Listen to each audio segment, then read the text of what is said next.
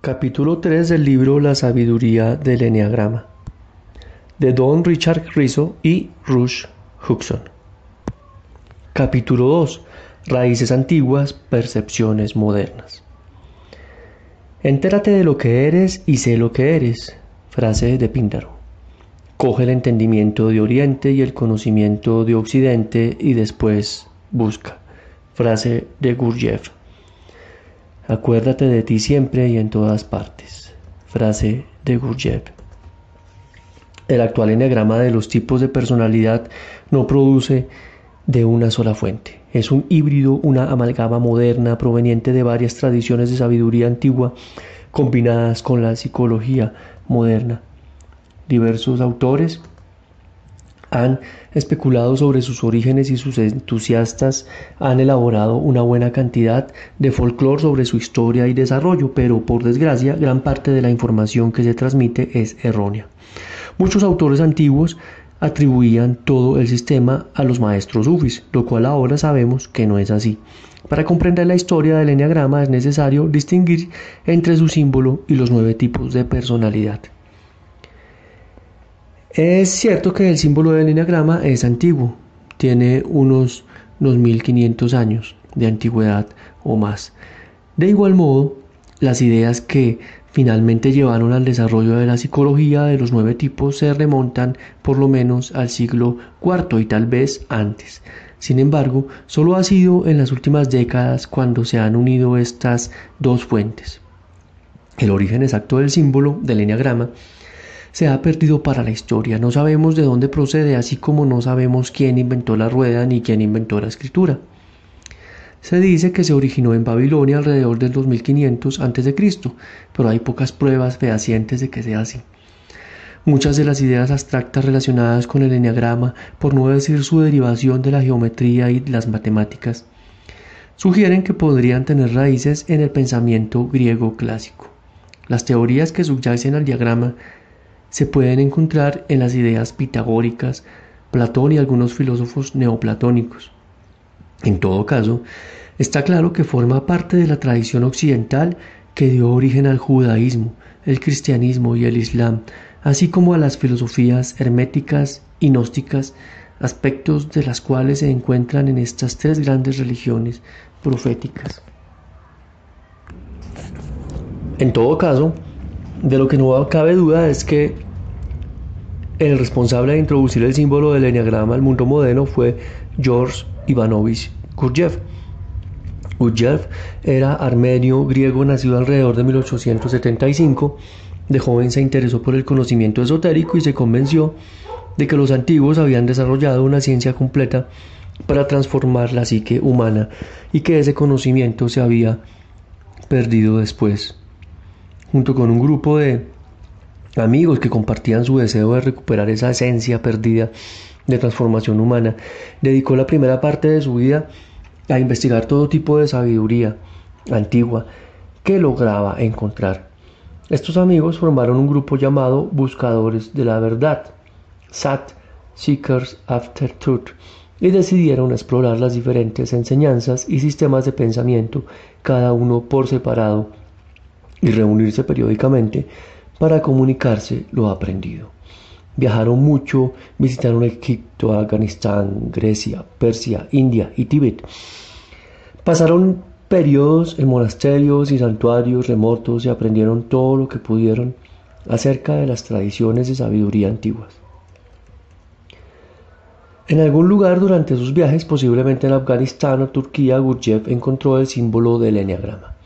Después desarrolló su síntesis de lo que él y los demás miembros del grupo habían descubierto.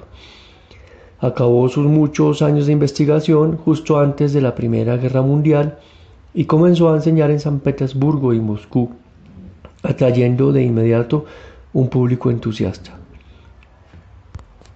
Gurdjieff enseñaba un compendio vasto y complejo de psicología, espiritualidad y cosmología cuyo objetivo era ayudar a los alumnos a comprender su lugar en el universo y su finalidad en la vida. Gurdjieff también enseñaba que el enneagrama era el símbolo principal y más importante de su filosofía. afirmaba que una persona no comprende algo por completo mientras no lo entienda desde el punto de vista del enagrama, es decir, mientras no sabe colocar correctamente los elementos de un proceso en los puntos correctos del enagrama, para ver así las partes interdependientes del todo que sostiene unas y otras. Así pues, el eneagrama que enseñaba Gurdjieff era ame todo un modelo de procesos naturales, no una tipología psicológica. Gurdjieff explicaba que el símbolo del eneagrama tiene tres partes que representan tres leyes divinas que rigen toda existencia. La primera de estas partes es el círculo, mandala universal usado casi en todas las culturas. El círculo representa la unidad, la totalidad, la unicidad y simboliza la idea de que Dios es uno, la característica distintiva de las principales religiones occidentales, el judaísmo, el cristianismo, el islam. Dentro del círculo encontraremos el siguiente símbolo, el triángulo. En la tradición cristiana representa la Trinidad, Padre, Hijo y Espíritu Santo. De modo similar, la Cábala enseña eh, esotérica en el judaísmo afirma que Dios se manifiesta inicialmente en el universo en forma de tres emanaciones o esferas, el Sefirot, Keter, Bina y Yogma, que aparecen en, en el principal símbolo de la Cábala, el árbol de la vida. En otras religiones también vemos reflejos de esta idea trinitaria. Los budistas hablan de Buda, Dharma y Sangha. Los hindúes y Vishnu, Brahma y Shiva. Y los racistas hablan de cielo, la tierra y el hombre. Es notable como casi todas las principales religiones del mundo enseñan que el universo es una manifestación no de dualidad, como lo enseña la lógica occidental, sino de trinidad, nuestra manera habitual de mirar la realidad se basa en pares de opuestos, por ejemplo lo bueno y lo malo, lo blanco y lo negro, lo masculino y lo femenino, introvertido y extrovertido, etc. Las tradiciones antiguas, no obstante, no ven hombre y mujer, sino hombre, mujer e hijo. Las cosas no son blancas o negras, sino blancas, negras y grises. A este fenómeno Gurdjieff lo llamó ley de tres. Según esta ley, todo lo que existe es resultado de la interacción de tres fuerzas, las que sean, en una situación o dimensión dada. Incluso para que los descubrimientos de la física moderna apoyan esta idea de la ley del 3. En la escala subatómica los átomos están formados por protones, electrones, neutrones.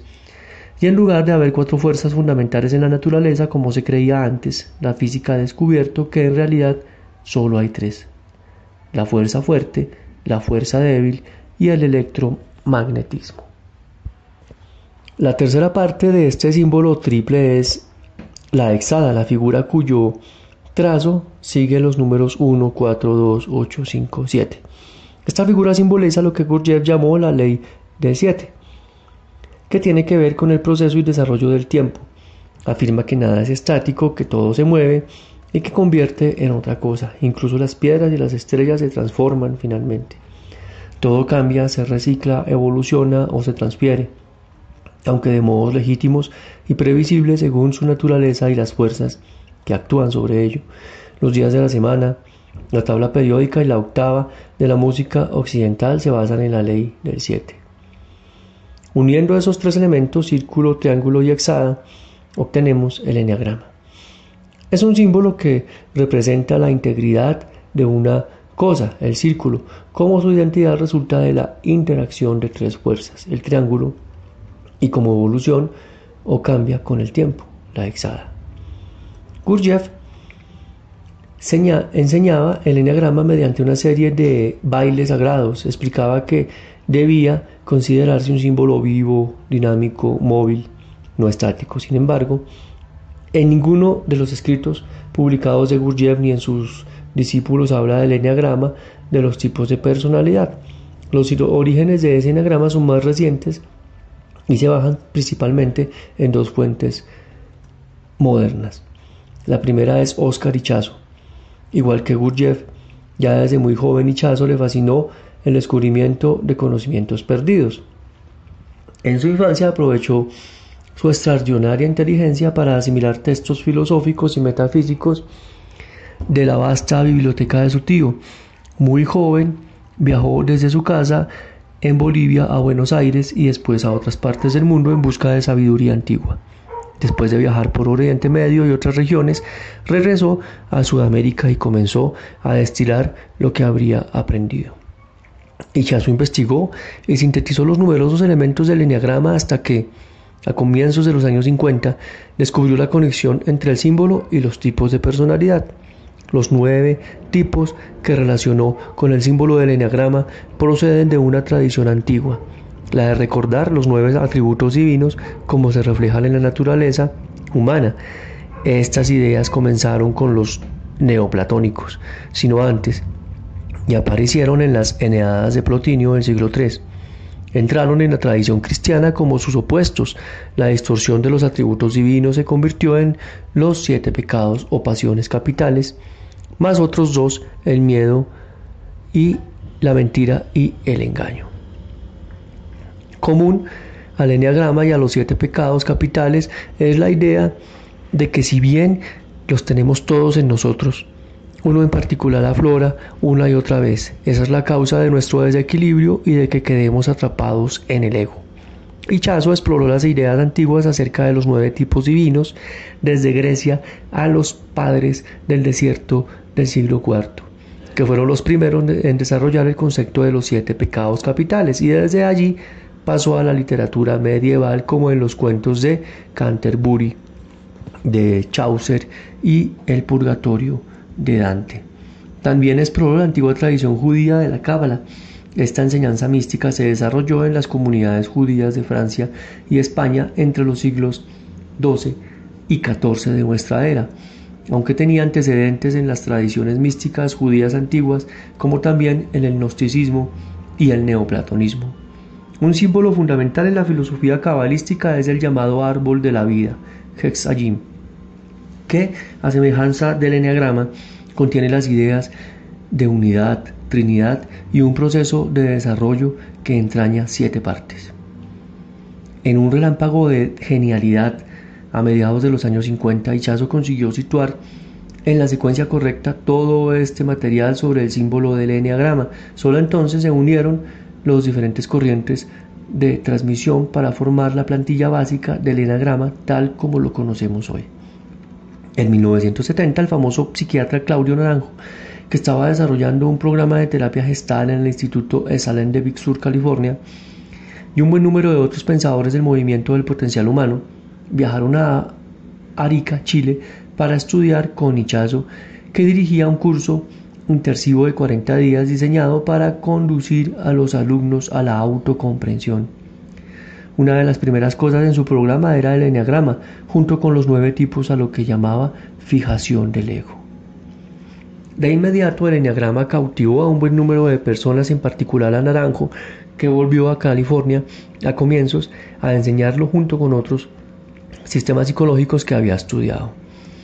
Naranjo se interesó en hacer la correspondencia entre los tipos del enagrama y las categorías psiquiátricas que él conocía y comenzó a ampliar los, los breves esquemas de Hichazo sobre los tipos.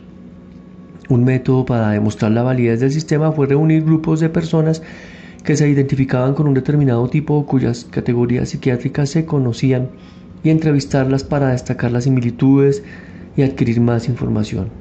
Por ejemplo, reunía a todas las personas de su grupo que tenían personalidad compulsiva obsesiva para observar cómo se correspondían sus relaciones con las descripciones del tipo de personalidad 1, etc. El método de Naranjo de usar grupos de personas para comprender los tipos no es una tradición oral antigua como se ha afirmado a veces. Tampoco el enneagrama de la personalidad proviene de un cuerpo de conocimiento que ha llegado hasta nosotros desde una fuente oral. El uso de paneles o grupos comenzó con Naranjo a principios de los años 70 y es solo una manera de enseñar e iluminar el enneagrama. Naranjo empezó a enseñar una primera versión del sistema a grupos particulares de Berkeley, California, y a partir de allí su enseñanza se expandió rápidamente. El enneagrama lo enseñaban entusiastas en las zonas de la bahía de San Francisco, así como en las casas de retiro de los jesuitas por toda Norteamérica, donde uno de nosotros, Don, entonces seminarista jesuita, aprendió la primera versión. A partir del trabajo fundamental de Dichazo y Naranjo, varios otros, entre ellos nosotros, los autores de este libro, hemos desarrollado el enneagrama y descubierto muchas facetas nuevas. Nuestro trabajo ha consistido principalmente en desarrollar la base psicológica de los tipos, redondeando las primeras descripciones muy breves y demostrando cómo el enneagrama está relacionado con otros sistemas psicológicos y espirituales. Don siempre ha estado convencido de que mientras no estén completa y correctamente definidas las descripciones de los tipos, el enneagrama será de poca utilidad real para nadie. Y en realidad sería una fuente de mala información y mal orientados intentos de crecimiento. En 1977 hubo un progreso importante cuando descubrió los niveles de desarrollo. Los niveles revelaron las gradaciones de crecimiento y deterioro por las que pasan la gente a lo largo de su vida. Mostraron que rasgos de motivaciones van con cada tipo y por qué. En un plano más profundo indicaron nuestro grado de identificación con la personalidad y nuestras consecuencias eh, falta de libertad.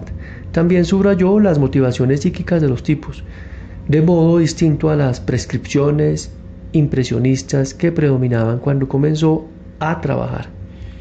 Desarrolló estas y otras ideas tales como las correlaciones con otras tipologías psicológicas y presentó sus hallazgos en Personality Types 1987 y Understanding the Enneagram 1990.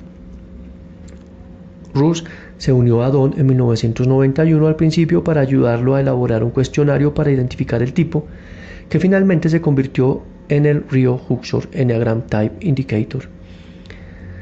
Y después colaboró en la revisión de Personality Types 1996. Rush ha aportado su comprensión y experiencia a las tradiciones y prácticas que subyacen la teoría del enneagrama. Después desarrolló más las ideas presentadas por Don, descubriendo muchas de las estructuras más profundas de los tipos, así como muchas de las implicaciones del sistema para el crecimiento personal. Desde 1991 los dos hemos dirigido talleres y seminarios por todo el mundo y muchas de las percepciones que presentamos en este libro provienen de nuestra experiencia de trabajar con nuestros alumnos. Tenemos el privilegio de trabajar con personas de todos los continentes habitados y todas las religiones importantes. Continúa sorprendiéndonos e impresionándolos lo universal y lo práctico que es el enneagrama. Las nueve pasiones. La idea de pecados capitales, también llamado pasiones, se comprende mejor si nos damos un sentido de maldad de palabra pecado y consideramos solo como la tendencia a errar el tiro. En cierto modo, las pasiones representan las nueve maneras principales de descentrarnos y distorsionar nuestro modo de sentir, pensar y hacer. Primero, la ira. Esta pasión podría definirse mejor como resentimiento. La ira o rabia de suyo no es el problema, pero en los uno es reprimida, lo cual los lleva a una continua frustración, a estar insatisfechos consigo mismos y con el mundo. Tipo 2. Soberbia. La soberbia es la incapacidad o reunencia a reconocer los propios sufrimientos. Los dos niegan muchas de sus necesidades mientras intentan ayudar a otros. Esta pasión podría definirse también como vanagloria, orgullo por la propia virtud. Tercero, falsedad. Entienda falsedad como la creencia de que solo somos ego. Cuando lo creemos nos esforzamos en desarrollar el ego en lugar de desarrollar nuestra verdadera naturaleza. Esta pasión también se la denomina vanidad, el intento de hacer que el ego se sienta valioso sin recurrir a nuestra fuente espiritual. Cuarto, la envidia. La envidia se fundamenta en la sensación de que nos falta algo esencial.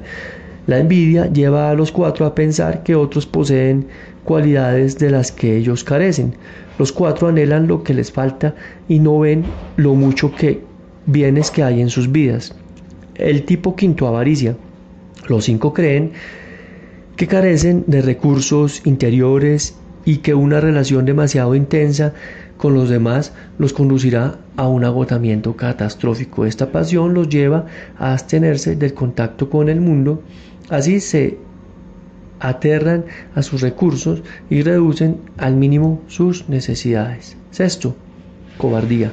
Esta pasión podría definirse más correctamente como ansiedad, porque la ansiedad nos lleva a temer cosas que no están ocurriendo. Los seis vienen en un estado constante de aprensión y se preocupan por posibles acontecimientos futuros. Tipo 7. Gula. La gula alude a la insaciable deseo de llenarse de experiencias. Los siete intentan superar la sensación de vacío interior realizando numerosas ideas y actividades positivas y estimulantes, pero nunca se sienten satisfechos. Octavo, lujuria. La lujuria no alude solamente al deseo sexual, los ocho son lujuriosos en el sentido de que los impulsa una necesidad constante de vehemencia, dominio y expansión. La lujuria es causa de que los ocho intenten acometerlo todo en la vida para imponerse con voluntad. El noveno es la pereza. La pereza no significa simplemente holgazanería, puesto que los nueve pueden ser muy activos y hábiles. Alude más bien al deseo de no dejarse afectar por la vida. Es una renuencia a levantarse con plena vitalidad para entregarse totalmente a la vida.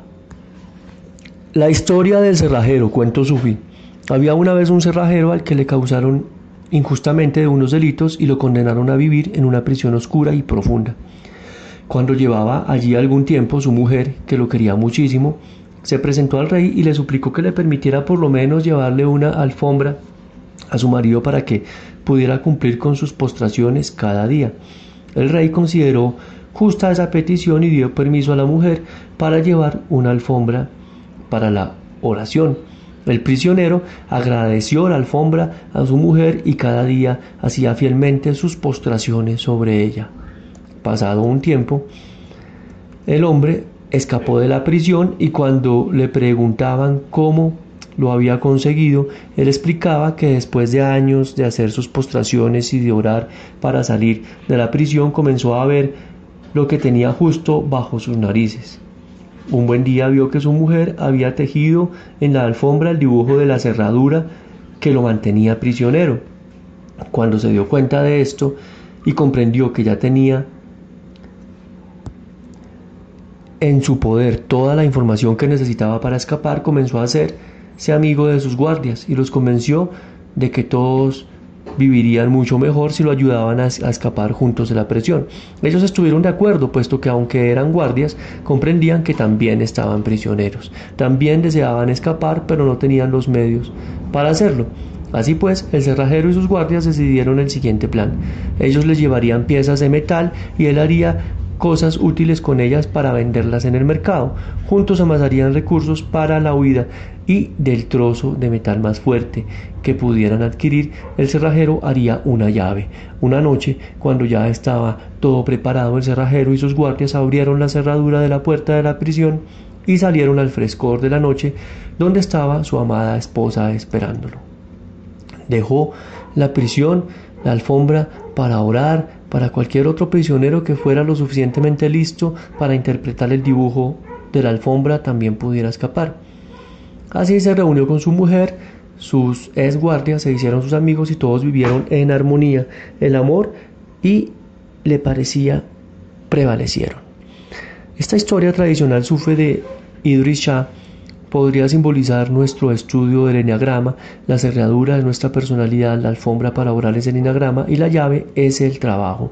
Observa que aunque la esposa le lleva la alfombra para obtener las herramientas, el cerrajero tiene que crear algo útil para los guardias. No puede salir solo ni gratis. Además, durante todo el tiempo que oraba por la libertad, el medio para su liberación estaba literalmente bajo sus narices, aunque él no veía el dibujo ni entendía su significado. Pero un día despertó, vio el dibujo y entonces tuvo los medios para escapar. La lección de la historia es clara, cada uno de nosotros está prisionero, solo hemos de despertar para leer el dibujo de la cerradura que nos permitirá escapar.